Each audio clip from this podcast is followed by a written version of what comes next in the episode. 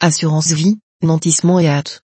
Le créancier bénéficiaire d'un nantissement de contrat d'assurance vie rachetable, qui peut provoquer le rachat, dispose d'un droit exclusif au paiement de la valeur de rachat, excluant ainsi tout concours avec les autres créanciers du souscripteur, même privilégiés.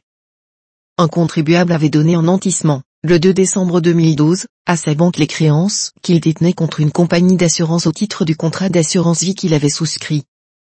Le 31 août 2016, le comptable responsable du service des impôts des particuliers, agissant sur le fondement de titres exécutoires délivrés à l'encontre du contribuable, a notifié, entre les mains de la compagnie d'assurance, un avis à tien détenteur, hâte, portant sur le contrat rachetable souscrit par le débiteur.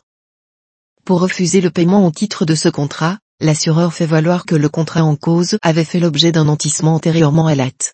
Le comptable public assigne alors l'assureur devant un juge de l'exécution en paiement des sommes, objet de l'acte. Sa demande est accueillie.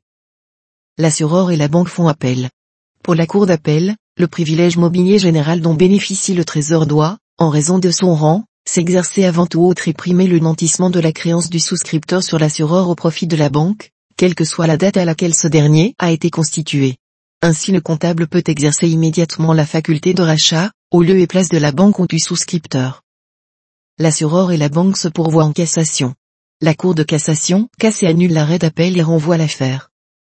Conformément aux articles 2363 du Code civil et L132-10 du Code des assurances, le créancier bénéficiaire d'un nantissement de contrat d'assurance vie rachetable, qui peut provoquer le rachat, dispose d'un droit exclusif au paiement de la valeur de rachat, excluant ainsi tout concours avec les autres créanciers du souscripteur, même privilégiés.